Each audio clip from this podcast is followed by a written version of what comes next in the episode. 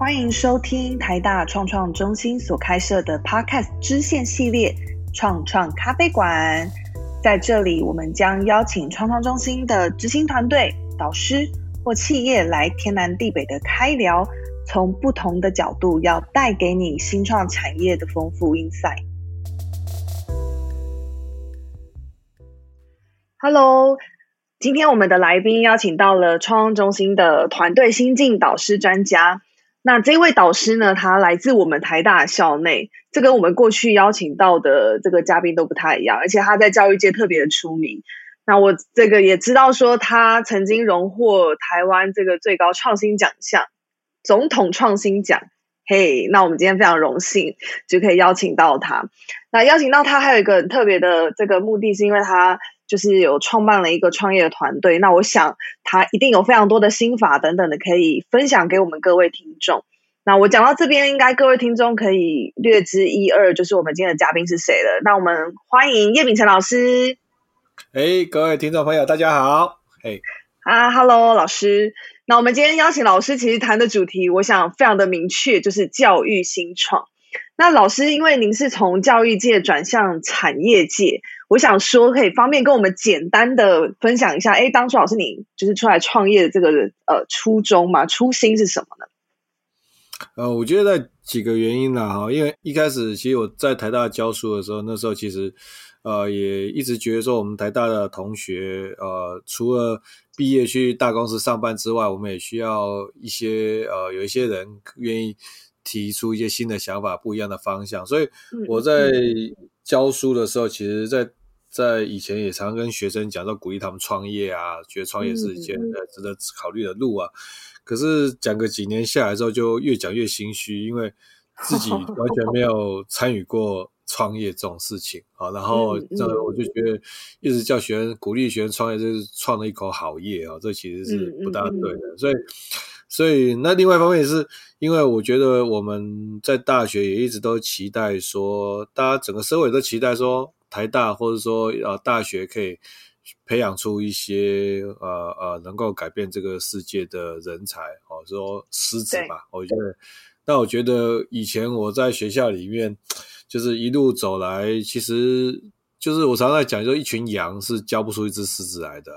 哦。如果如果我们想要教出狮子的话，那那至少我们呃应该要也要去试试看啊，就是做做一些诶狮子会做的事情是什么样子啊？所以我想说，嗯嗯啊，要当一个老师，要去跟学生谈这样的事情，那我觉得我自己应该要有一些这样的经验呐。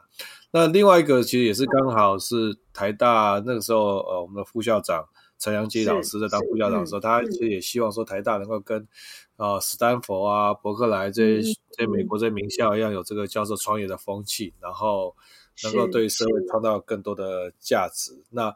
那因为台大之前的法规制度其实都是比较限制教授创业的，所以他他也跟我讲说，一定要第一个要第一个案例出来冲撞，不然有些制度啊，这个是不是没有办法改变的。好，那我就说好，那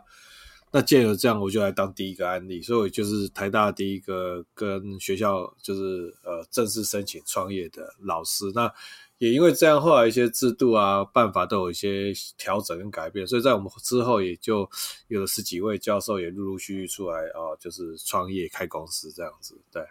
好，那接续就是刚刚呃我们所这个老师分享到的。那我自己比较好奇的是说，老师当你出来创业了之后，你呃眼看这个教育的市场跟你过去在学校里面所看见的有什么不一样吗？其实我觉得，出来创业之前，其实我们只是觉得我们在做的东西可能是是就对大家是有用的，因为其实，嗯，我们那时候呃，我们这个做这个 Pagamo 这个平台，然后其实最早是在我们自己的线上课程，这 Coursera 上面课程在用，但是就呃有中小学老师，也有企业来找我们说，哎，他觉得这个东西对他们会很有帮助，所以其实一开始只是觉得好像哎。呃，有人觉得我们东西有用，那我们要不要来试试看？但是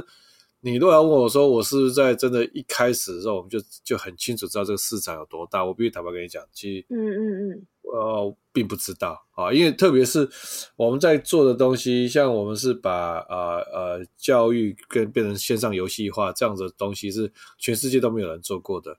那这样的东西到底市场有多大？到底市场的接受度有多高？然后呃，有多少公司或是多少学校真的可以被我们打动？然后那那这其实，在我们真的开始创业那个时候，我必须坦白讲，其实并不是那么。清楚的，对，好，那那你说使用者这个调查去研究，可以研究的出来这件事情，我也必须坦白讲，就是说，大家常常都会说，觉得使用者这这个研究是很重，我也认为是很重要哈。但是我觉得，当你是一个全新的，完全是超乎使用者想，就像想象一下，当初都还没有 iPhone 的时候，对对，然后你你你要跟大家讲说有 iPhone 这样的东西，我觉得其实很多人没有办法想象这是什么东西。哦，那你你你你要问他说，那你愿意付多少钱在这种东西之上上面？可能你也得不到真正对的资讯啊。当你这个觉得，所以这其实我必须坦白讲，在刚开始创业的时候，我们只是觉得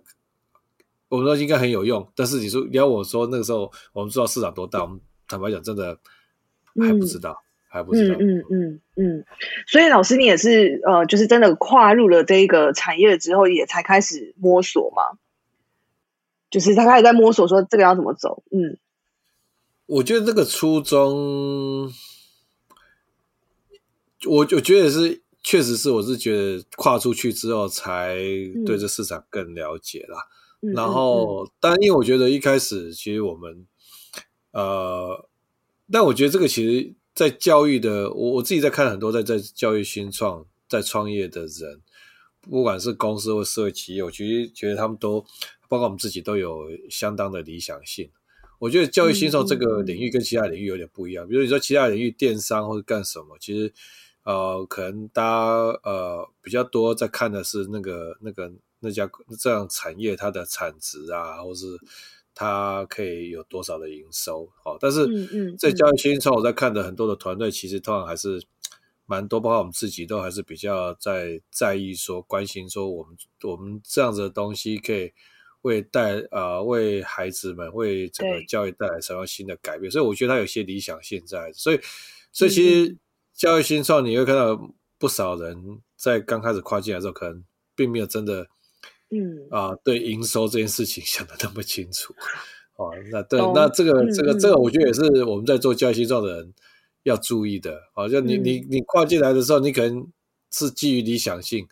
嗯啊，你到时候这东西可以对学生、对老师很有帮助，啊，你可能都没有在真的想到说这个东西可以赚到，到底能不能赚到钱，到底能不能让你 sustain 下去？这个我觉得，确实是教育学校这个领域，包括我自己刚开始在出来的时候，我觉得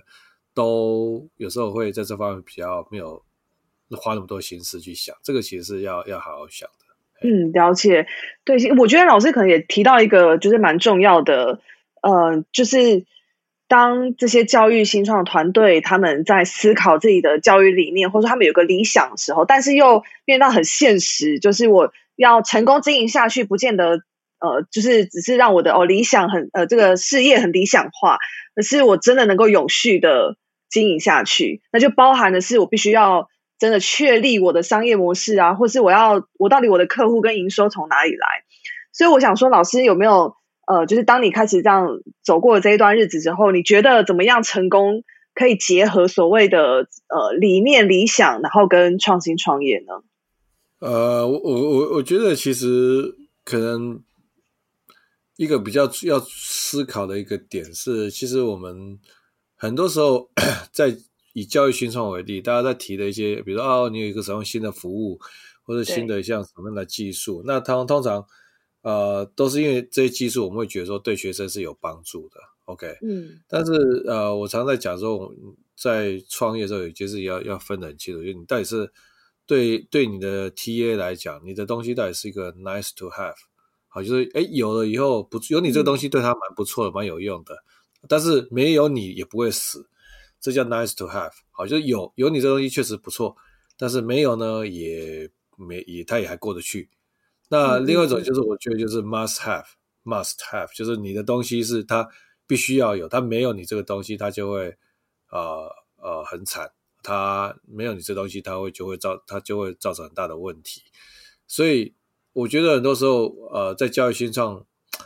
常常有时候一开始大家会觉得说，哎，我们这东西很不错，我们这东西对小孩子会很有帮助，小孩子会用我们东西会觉得用的很开心，或者说学习会有有会比较进步。好，但是要必须区别出来说，这个本质上还是个 nice to have。那那在其他的业态来业别来讲，你说 nice to have 可不可以成功？还是有机会成功的哈？但是对，在教育这个领域，特别是中小学的教育，我们自己在看的是 nice to have 是在台湾的中小学教育的市场，nice to have 可能不是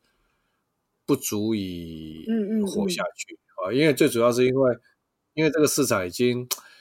已经呃有既有的很多的 player，比如说补习班哦，这个这个产值是很大，全全台湾一整个一整年这个补习业的这产值，我记我如果没有记错，那个数据是一千五百亿。可是也必须讲，就是说这个已经是根深蒂固了，就是很多家长就觉得说，哎，小孩子就是要补习，好，他们觉得补习就是个 must have，好，然后啊，所以。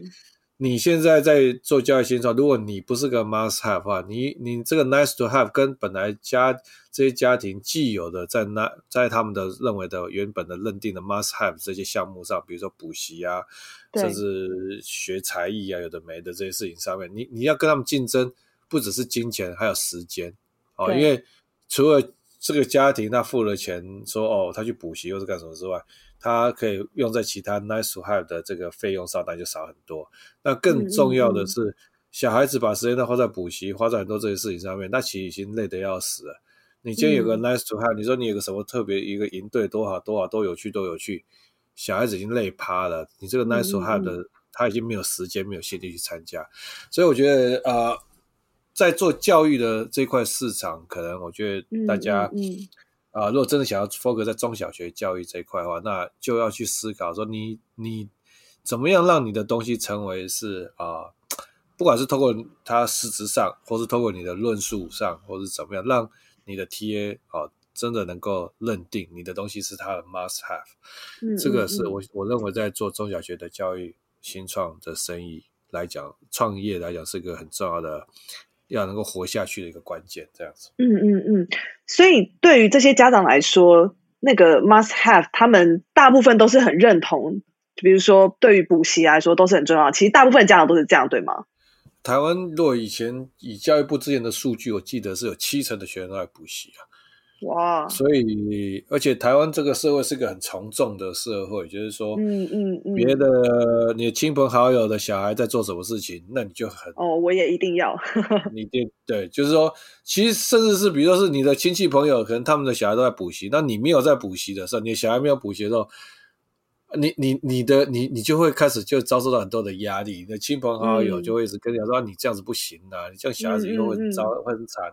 然后，因因为你不补习，你的小孩子不补习的这件事情，对他们其他人来讲是个很刺眼的存在啊。哦，真的。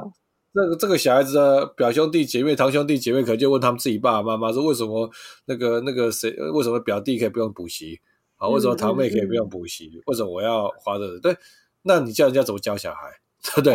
所以其实。在台湾社会来讲，你当你采取的教育路线跟别人不一样，不管是补习或是实验教育或或者什么这些事情，你当你的路线跟他不一样，你就会受到很大的压力。很多人就会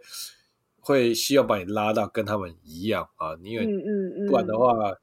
你的存在会让人家非常非常不舒服。我我其实以为说这件事情已经在现在的这个社会已经好很多了。我从老师你讲出来这个数据听起来，其实好像真的还是嗯。还是没有什么改变呢，就从过去到现在。没有补习的人，你如果说以像以前念大学的，我我以前在我念台大的时候，我们同学之间有补习的人数跟的比例，跟我现在在看我们的学生有补习补习的比例，那比例差太多了。现在进在这个现进台大的学生，你这里去看，我我自己在有时候在调查，在我班上，觉得九成以上都有补习啊。嗯嗯，所以。我觉得其实反而就是因为现在资讯越来越流通，不像呃资讯越流通的时候，其实家长的焦虑就更大。那那别人在做什么时候，就就更容易要跟着别人做。嗯嗯。所以，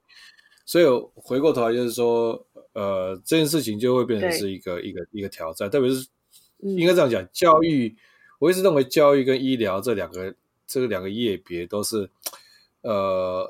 都是这个 customer 很在乎信任这件事情。啊，他要信任这个老师，他信任这种教学的服务，或者他要信任这家医院，信任这个医师。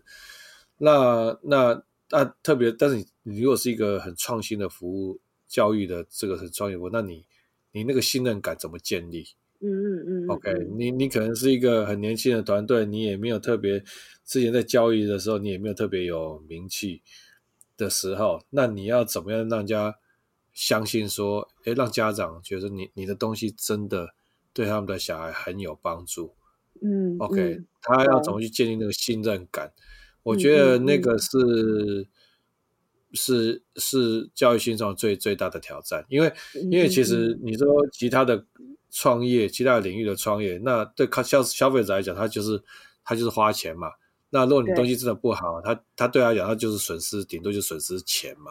对，可是对教育的领域的创业来讲，爸爸妈妈他在付钱的时候，他同时也在做了一个决定，是要把小孩子时间也在花在那个东西上面。嗯嗯。所以，如果他今天做了这个决定，说要买你的服务，买的，可是他后来你的服务没有很好啊，对他来讲，他不是只损失钱，他还损失了孩子的时间。嗯。然后在台湾来讲，家长对于孩子的时间这件事情是觉得哇，那个是。我觉得那个其实甚至甚至有的是比钱还觉得更珍贵的，啊，就小孩子的时间被浪费掉这种事情，会会比钱丢到水里面其实是更难接受，所以所以这也是为什么在教育这一块啊市场上面，其实家长是是是偏保守的，因为他很怕小孩子的时间被浪费掉，所以他就宁可说。大多数人都选什么，我就跟着别人啊啊！但大多数人的选择有可能是错的，但是至少他可以安慰自己说：那如果真的是错的话，那其他人时间也浪费掉，我们家的浪费掉也就不会输，也不至于输人家太多。他最怕的是别人都没有浪费掉时间，可是只有他自己小孩浪费掉时间，他就觉得他的小孩输人家好多步了。OK，所以这就是台湾现在的教育市场，我认为的这个的心，大家的心态是这个样子。哎呀，嗯，懂。对我们刚刚其实聊到了蛮多，是在于教育市场这一块的。那如果回到就是团队他在创业的时候，我想他们应该呃对于这个市场，OK，我有我有我已经先有一个呃初步的了解了。那我听到蛮多对于教育新创来说，他们都会呃常思考一个问题，就是说花钱就是一般的 To C，就是你花钱呃买买单的那个就是你的消费者。可是，对于教育市场的这样的一个特质来说的话，就是买我要花钱买这一个产品的是父母，哎，可是我使用者是孩子。那老师你怎么看，或者说你会怎么建议这个教育新创的团队，他们要去面对这两个同时都存在的 TA 呢？这个没有什么别的方法，这两个都要必须要满足啦。OK，因为你你今天。如果只是满足孩子的需求，可是爸爸妈妈呃并没有被照顾到，他也没有觉得这东西真的，他他没有感觉到你这东西的好的话，那他下一次也不会再付钱了。好，除非你是你的东西是那种一次性卖断的，像有一些教育商品，它是那种哦，是比如说高中啊国中三年，哦所有的教材这样一次卖十几万的，哦那那一种就是反正就是你一次卖了它，要他也不能退，他之后也不能退钱，但你可能就就。比较不需要再去管说家长会不会反悔或者什么的，对。但是问题是，对于新创公司来讲，一般当人家对你没有那么大的信任，你刚开始让人家对你这个品牌没有那么大信任的时候，那通常你可能不是那种一次可以人家可以可以可以给他收很多钱的这种方式，因为这种方式你可能不是那么容易卖得出去。你说人家对你没有信任，然后一次拿十几万买你的东西，这可能吗？所以通常你的东西一开始的价钱可能会是比较偏。啊，比较低单价，但是用订阅式这种比较有这种机会就比较大一点。那可是订阅式的话，就变成是，那他这次订了，那下一次到期了，他会不会再订？对，哦，那所以这你就是必须要让这付钱的，也就是爸妈觉得你的东西真的是有好，他才会一直订下去啊。好，所以爸爸妈妈你一定要照顾。可是你说小孩子的需求，你说啊，那我只要让爸妈觉得我东西好就可以吗？也不是啊，因为。你真正最重要的在用你的东西的，还是你的，还是那些小孩子啊？那小孩子如果用你的东西没有真的有收获，或者说用了又真的没有觉得好用，也没有觉得喜欢用，啊，用了以后也没有真的有进步。那小孩子如果哎，爸妈就算爸妈觉得很好，爸妈帮他定了，可是这小孩子觉得不好用，不喜欢用，那他用用几次他就不用了。那下一次爸妈还是不会再去订，因为爸妈觉得说小孩子都没有在用，那我干嘛浪费这个钱？所以我觉得交易市场、交易商品这一块，就是两种人你都必须要照顾到。那你在做使用者研究的时候，两种人都必须要研究到。比如说你你的服务啊，比如说你先呃，但是这个其实是倒不是花两份工啊，因为其实你使用者研究，比如说你现在做对小孩子做一些实验，做一说哎，我给你试用，我要干什么？那你你在对他对他做使用者研究的时候，一定是有爸妈在场啊，一定是要爸妈愿意，爸妈带着他来啊。嗯，所以在同一个时候，你在。在爸小孩在用的时候哦，那其实之后整个这个结束实验结束，你你做调查的时候，其实你是同时间都可以问爸妈的意见跟小孩子的意见，同时都可以收集啊。所以其实是呃，对我来讲，我就觉得就是还是一份那个工并倒不不见得是变两份工了。OK，哦，就是你使用者研究，我觉得大概就是还是同样一份工，但是你在开发产品，确实就比较有可能你必须要开发两套。东西，OK，比如说你的一些功能，你可能不是只从小孩子的功能出发，哦，你可能也有一些爸妈的一些功能，你可能要发展一下，对啊，哦，比如爸妈可能他也想要知道小孩子进展或者什么，那你可能会有一些这方面的设计啊，哦，所以所以其实，在 RD 的工上面，确实是你可能就会有两种，呃，会有两份工。一份是针对孩子的需求，一份针对爸妈的需求去设计。但是使用者研究的话，就是可以在呃同一次的活动里面就可以收集到两种 TA 的意见，这样子。嗯，懂。所以想我想象那个画面，就是一般我们做这个呃可能使用者的调查，我们可能会用比如说采集像问卷啊这种。可是感觉如果是教育新创，特别是中小学以下的孩子。就是这种呃，还未成年的孩子这样讲好了。如果用访谈，感觉好像比较有效率哦。对啊，对对对对对，嗯嗯嗯，是没有错。哎，对对对，所以如果说这个有的团队你们想要做的话，对我自己想的是觉得，哎，访谈我一下子就可以访到家长，而且家长可能还可以看到孩子的一些反应啊等等的。我觉得这个可能是相对上蛮有效，蛮有这个呃。呃，成效的，嗯嗯，因为就是教育新创，呃，就是我想每一个团队，好，不是只有教育新创而已，就是在任何的创业团队初期，其实都需要常思考一个问题，就是他们的这个资金的来源啊。那其中一条路就是大家都会从募资来去着手。那对于教育新创这样类型的团队，他们在募资上面，比方说他们。呃，通常会建议他们去找哪一种样貌的投资人来去呃募资吗？还是说有没有什么是他们在募资的时候他们可以多注意、多呃避免踩到的误区？其实我觉得，以我这过去这六七年，我遇过哦几百家的 VC 啊创投，然后做就是做几百次的 pitch。那最后大概我最后募过，我在前前后募了一千五百万美金呐。OK 哈，那但主要主要是在啊，我们在分了三轮、四轮、四轮。OK 哦，但是我我我必须坦白讲，就是说，嗯，这个其实是几百次里面都是就是打枪非常多次啊。好，最后也是主要是有三四个投资方投的啊，所以这个其实。我真的必须讲，在做教育新创这一块，在教育的这一块，在台湾真的想要啊募资真的是不容易的，不然。最主要是说，投资人、财务性投资人对这件 事情的兴趣不大啊，因为他他们会觉得说，财务性的投资人他比较在乎的是你这这个公司能不能成长，能不能赚钱，能不能回收。可是教，而且是要有那种快速的成长哈，可能变成五倍、十倍这种的。那那因为交易这一块，其实普遍投资人都不觉得是那么容易赚钱的，所以他们有其他投资标的比交易更值得、更有有机会有更快的回收，比如说电商或者其他的。那所以对他们来讲，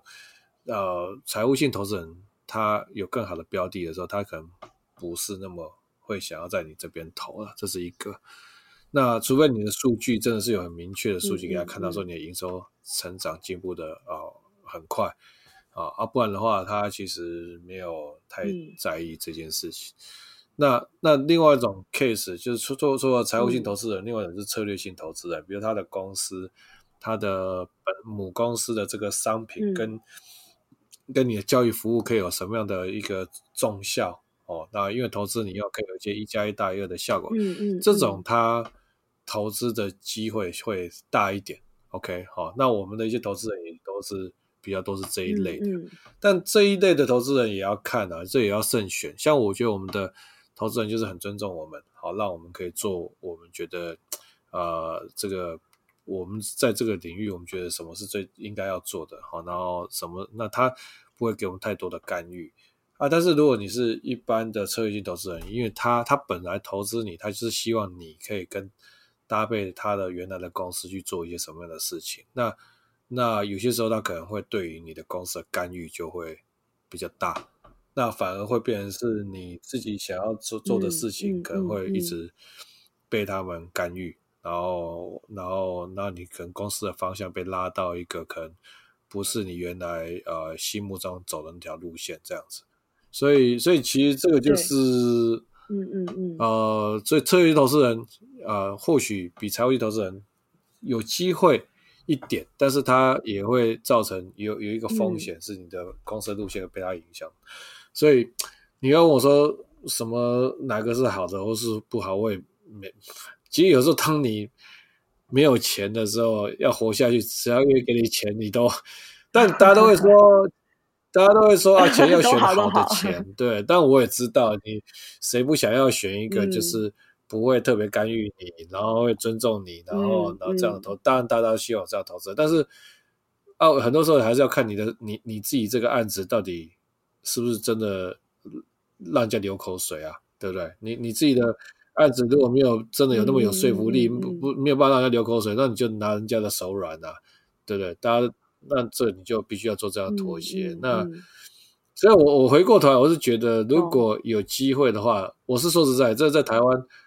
要在做教育新创这一块要募资是是蛮辛苦，除非你可以说服国外的投，国外可能稍微好一点。那国外投资人有国外的投资，国外投资的一个医学说，你国外投资人可能他相对台湾投资人是比较开放一点，但是他可能。他会期待的是，他先投你，他可能会希望说你要在哪一个市场，国际的或者哪一个市场要做的要做的更大。OK，好，那那这个其实我觉得，如果你的公司一开始就是要期待要做 global 所以那我觉得其实就很好。这个就是你就一开始就找国外的投资人，不不要把自己限在台湾。那但是但是有些时候我也必须坦白讲，我们自己在过去在其他国家我们在做的时候，我们会发现到说教育的市场。其实还是有很多很很在地的的是，他其实还是跟他当地有很多在地化的事情啊。这个这其实是包括跟当地政府的打交道，跟当地学校的那呃老师啊，这人际还有这些网络的跟这些人脉啊这些的哈。这其实还有你的教材啊，因为你也不是说一个一个平台一个东西进去就好，你你的教材到底有没有？符合人家当地的课纲，然后人家当地的老师的这个出版社他们用的这些呃题目题库，你到底得不得到人家的授权？这其实都非常非常挑战，好，非常非常挑战。所以，所以教育的市场其实很稍，我我觉得教育的市场跟其他的产品还是有一些不一样，不是说啊，你说你做吹风机做什么，这个机这个机器做的好好用，大家就是世界各国大家都觉得好用。教育市场是要考虑很多跟在地的连接的，所以，呃，我自己是觉得不是那么容易一下子就可以一开始就跳到国际上，就是通常你可能还是必须在 local 有有相当的成功，那你才比较有机会再往外进展到其他的呃，可能跟你文化相近的一些教育制度相近的一些国家这样子，所以。嗯，所以，所以，我要我，所以，就变成说，如果你一开始就拿国际投资人的钱，也会有另外一个意思，是他搞不好一开始他就，特别是他如果对教育不懂，他就说你要赶快赶快，你要到哪个国家哈，去日本、去美国去赶赶快把这个撒出去。可是，你你你一下子要去那么多的市场，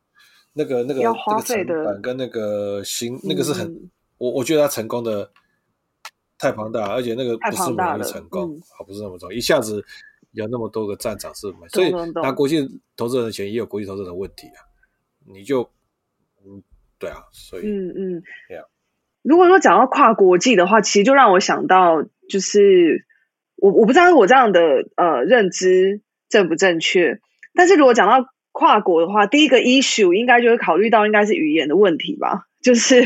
我每一个地方的使用母语不一样，然后他们当然如果你就是你的呃教育的内容就是单纯，比如说哦，我就是要英文教学好了，那可能每个地方都有这样的需求，那 maybe maybe 可能还好一点。所以假设以这样的思维来想的话，似乎现在如果真的有要呃跨到别的海外的市场，可能以线上教育的这种形式，maybe 还比较有可能。那老师，你对于线上教育的未来发展，你有什么样的看法？其实还是回到我刚才前面讲，教育这一块，其实大家看的是其实很重要，这个信任这件事情是很重要的。那你今天跨到其他的国家去的时候，那你信任要怎么养成，对不对？但那那就是这些平台，搞不好人家 local 就有自己的平台啊，或者说你去的是比较相对比较没有那么发展那么快的国家，然后他们可能没有他们自己平台，但是可能也有其他国家的平台过去啊，对不对？哈，那那为什么人家选你这平台不是他的平台？所以嗯信任这件事情其实蛮重要的。那那你要建立信任这件事情，其实就变成是为什么人家那个地方的老师或那个地方的家长会信任你的东西？那你必须就要在那边去做经营，那边的啊，比如说那边的很有名的老师、很优秀的老师，或者甚至你自己这边可能会派一些很优秀的老师去那边跟他分享你们一些厉害的方法。这其实都是需要花时间去经营那个 local 的网路的。OK，所以这个是我觉得。呃，做跨国呃，其实我觉得不管你是不是线上，其实都都是一样，都这个都是是要跨到另外一个国家，呃，对。就是信任其实蛮重要的。那另外一个是、嗯嗯是呃线上教育这个部分，我觉得呃还是一样，我觉得其实线上教育它现在最大的挑战，我呃也是还是在信任这件事情，就是说对对一般的家长而言，他。对现在的家长，可能他就是大概四十岁上下这个这个 generation 的，他其实从小的过程中并没有真的用到线上的东西那么多。我觉得他们普遍在教育这件事情上，他们还是觉得说要一个老师真的人，真的老师在在前面讲，嗯然后让你有问题可以问。虽然他也大部分的孩子根本都不问问题的，好，但是反正爸妈就觉得说有一个真实的老师在教，嗯嗯这才是真的在教课。那线上这件事情，其实我我我自己是觉得，呃，对很多的家长来讲，他们还不够信任。那我觉得这个事情其实是在一直到去年，嗯嗯因为我我之前在网络上有写文章也演讲，常讲到说，我说二零二一年是台湾线上教育的元年，我就说这是因为。因为疫情的关系，所以很多台湾的小孩都被迫啊，全部人都要只能在家里上课，上了好几个月线上的课程。然后，那所以其实我觉得是一直到嗯嗯去年，整个社会才比较普遍性的被迫要去接受说线上教育其实是呃可以取代实体教育的。OK，但是即便是这样，你还是很多人在抱怨呢、啊。嗯嗯哦，所以所以我觉得。这个对线上教育的信任这件事情，可能我觉得还是需要一段时间，因为线上教育大家可能觉得，哎，那不是很多在线上课程的平台啊，哦，这个也卖的不错、啊，那是也不是，就是说，其实线上教育，你看那些买课程、花钱买课的人来讲的话，因为他是他是一群有动机的人。好，比如说他今天想要学简报课，所以他就来买我的线上简报课。那他是因为他是喜欢，他是想要在简报上面加强，而且他已经花了钱，所以花了钱，他就觉得说他不想要把钱丢到水里，所以他就会稍微比较有动机来做学习。嗯、所以线上教育以作为一个呃面对有有动机的学生而言，线上教育是可以取代实体老师是没错的，因为。因为你反正你坐在教室听老师讲课、嗯嗯嗯、啊啊，除非你是一个很常问问题的学生，如果不然你也不常问问题的话，那你坐在教室听老师上课，跟你看影片，对，那影片如果你看不懂，还可以重播的，还比教室里面的老师更好。教室老师也没办法重播，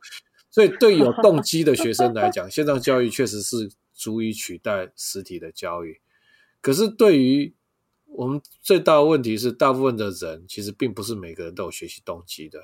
哦，其实这个社会有很多的是很多的学生是没有学习动机的，很多的企业员工是没有学习动机的。那当你没有学习动机的时候，你的线上教育的呃做法是不是能够让学生更有动机呢？这个就要看你的平台有没有一些，像比如像我们的平台是把它做成像线上游戏的样子。OK，所以那这样的就比较有机会让一些本来对学习比较那么无聊的、觉得很无聊的人，他没有动机，他会觉得哎，这好像变成像个线上游戏的，再可以像电竞一样，他就比较有兴趣啊。可是如果你只是单纯一个课程平台，单纯单纯一个就是把课录成影片，然后给他看，那这个对没有动机的学生是没有效果的。哦，他他实体的老师这样教，就他都都不能阻止他趴在桌子上睡觉的。更何况你是是影片呢，对不对？所以，对，所以我觉得线上教育这一块，大概要把这个市场要再区割、区别的啊，要做一些区隔啊。如果你今天是呃面对有动机的学生的话，那线上教育是可以取代实体教育。但是你现在就变成是，大家只要做一个平台都可以做线上课程，你怎么赢人家？那就是要靠卡司啊，哦，你就是真的要有一个，就是比如说你的你找的老师，真的是自己本身都有流量的。OK，好，那当然这个你就比较机会啊卖得更好。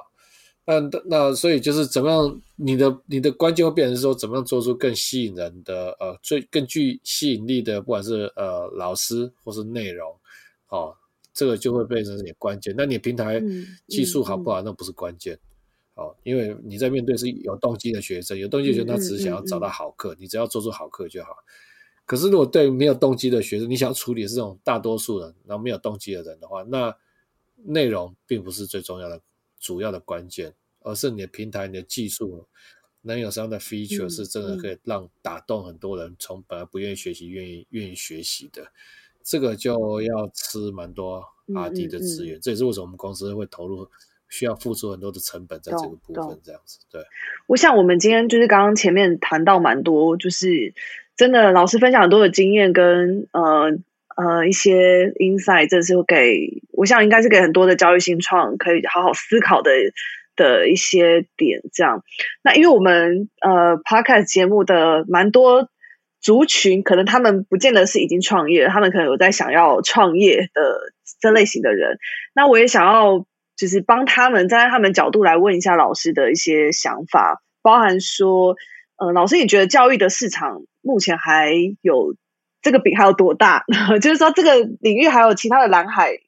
是值得这个对于教育很有 passion 的人去挖掘的吗？呃，我应该这么讲，就是说，教育，你说教育市场大不大？其实以就我刚才前面讲嘛，台湾这个整个家长家庭花在这个教育这一块的呃费用，其实是相当的高的。台湾人。其实，在其他的家事情上，他可能不见得舍得花在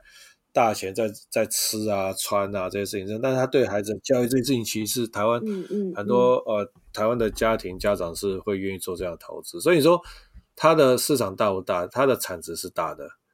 但是也因为，但是我就讲说，他有他的 existing 的一些已经既有的这些 player 在了哦。然后你光光是补习班，全台湾就多少补习班？才艺班，全台都多少才艺班？所以，呃，这个市场是大的啊，但是你在这里面，我觉得其实还是每个人要问自己的问题，因为我觉得我我自己在看很多年轻人在创业的时候，其实教育是很多人年轻人有兴趣的的领域了哈。那为什么是这样？我觉得这个理由也很简单，因为这种对二十几岁年轻的朋友来讲的话，他其实他这辈子二十到二十几岁的到目前为二十几岁为止的人生，他其实有一大半绝大多数时间都花在学校里面。OK，所以其实教育是相对其他的领域来讲，好，其实是对很多年轻人来讲，是他人生花很大的一块都有参与的部分。所以他在这里面，他如果要想一些，哎，什么问题值得解决，或是干什么的话，那通常从教育这个领域想看到一些问题的存在的机会是比较大的。好，比如说你今天说，哎，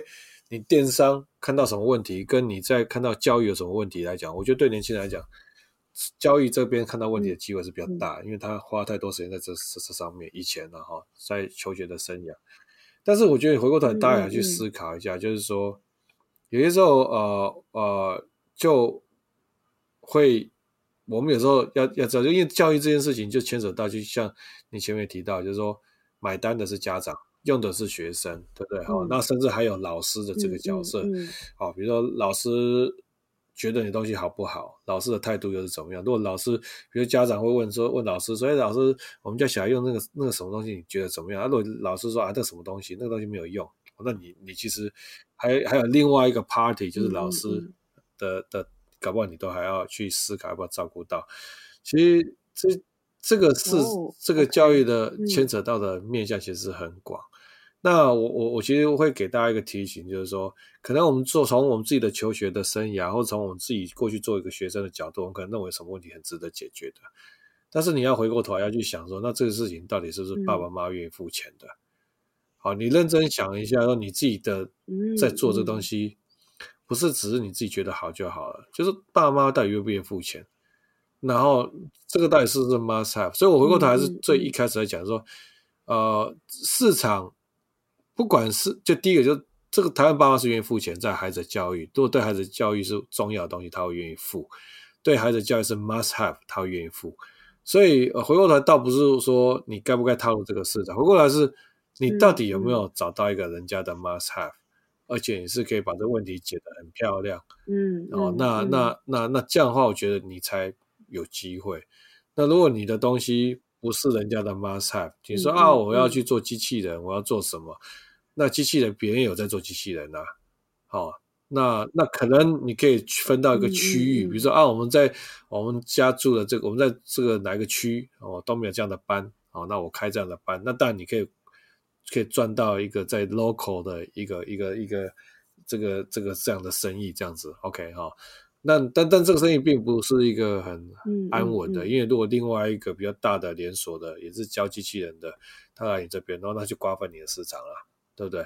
所以呃，你自己是个我我是真的觉得，如果你真的想要创业，而且真的想要把它做的做大的话，那你就要去思考说，你你提出来的东西，你怎么让让你的消费者相信你的东西是 must have？那这个。你能够嗯嗯嗯做得到，让人家觉得你是 must have，，我觉得你就有机会。那如果没有的话，那不是说你没有机会，就是说你你可能要花更多的时间去增建立那个整个社会对你的东西的信任，你才才比较机会。但是关键问题是在于说，在你建立信任之前，你资金有没有被烧光了？啊，呃，对，跟不跟得上啊？了解。好哇，最后还是扣回到我们最刚开始讲的，老师真的 就是呃，整个围绕在呃，我们今天谈的重点，就是在讲说，哎，如果你是在做所谓的教育新创的话，那第一个，你有没有找到你你的呃题目真的是这个市场上面的 must have 吗？还是如果你只是一个 nice to have 的话，不见得真的呃家长。就是所谓的呃付费的的使用者，他会愿意掏钱出来，特别是在教育的这一块领域里面，如果没有呃不是他们真的 must have 的话，他们不见得会去考量这样。那我们有谈到一些，包含像是如果呃在募资上面，你会需要有什么样的呃留意的面向，包含是什么样的投资人，或者是呃就是。呃，跟这个募资相关，你可能需要具备什么样的呃能力，或者说你自己你需要知道你自己在找什么样的投资的这个呃呃呃可以愿意投资你的这个对象。那到最后面，我们甚至还聊到说，哎，对于线上教育啊，还有这个接下来还有什么样的发展的可能性在教育市场里面？那我想在呃我们的听众里面，如果你有教育新创。你是教育新创的这个团队的话，我想今天这一集的节目你应该是 受益良多。我自己本人就已经受益良多了。可能我刚才讲的是稍微可能会让他觉得好像哎是比较保守一点，其实倒也不是啦，哈，其实就是因为就是说就是这个环境确实是一个比较严苛的环境。OK，那所以在这个严相对其他领域的创业来讲，我认为教育是这个产业是比较严苛的环境。那所以在这一块也为了要让大家要能够真能够活下来，我觉得就会比较一些核心的问题，其实就是要让大家啊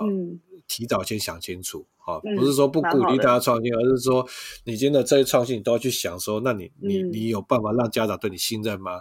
然后你的东西是 must have 吗？那你的东西是不是还是只是 nice to have？这些东西其实我是希望说这些问题帮助大家在一开始就想得更清楚的话，那你就更有机会能够成功这样子。嗯嗯嗯，蛮好的，蛮好的。其实这样的问题不是只有对教育新创啦，我觉得对于每一个创业团队都应该 keep in mind，就是你的产品到底是不是这个市场的。呃，大家觉得他们一定是需要用到的，然后或者是说，呃，就是有没有真的让你的使用者或者说你的客户对你产生一个绝对的信任？我觉得这个其实都是相对上蛮重要的议题。这样，谢谢老师，最后给这个我们各个听众的鼓励。OK，好，谢谢大家，谢谢。好，谢谢。那我们也再次的，就是。呃，广告一下，就是我们现在叶秉成老师也是我们台大创创中心的这个新创团队的辅导的导师。那我们非常开心，也非常荣幸可以邀请到老师。希望如果在听我们节目的这个教育新创的团队，也欢迎你们可以来申请我们的加速器，申请我们的加速器计划，那就有机会能够这个和我们的叶秉成老师可以有机会在我们的中心可以亲自的面对面。那我们再次谢谢老师。OK，谢谢大家，谢谢，拜拜，拜拜。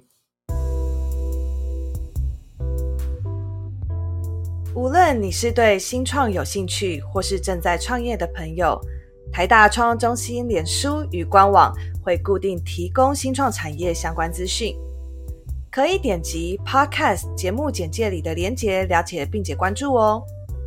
也可以把节目分享给周遭对创业议题有兴趣的朋友们。如果你们有任何其他想听的内容，欢迎在 Apple Podcast 评论区写下评论，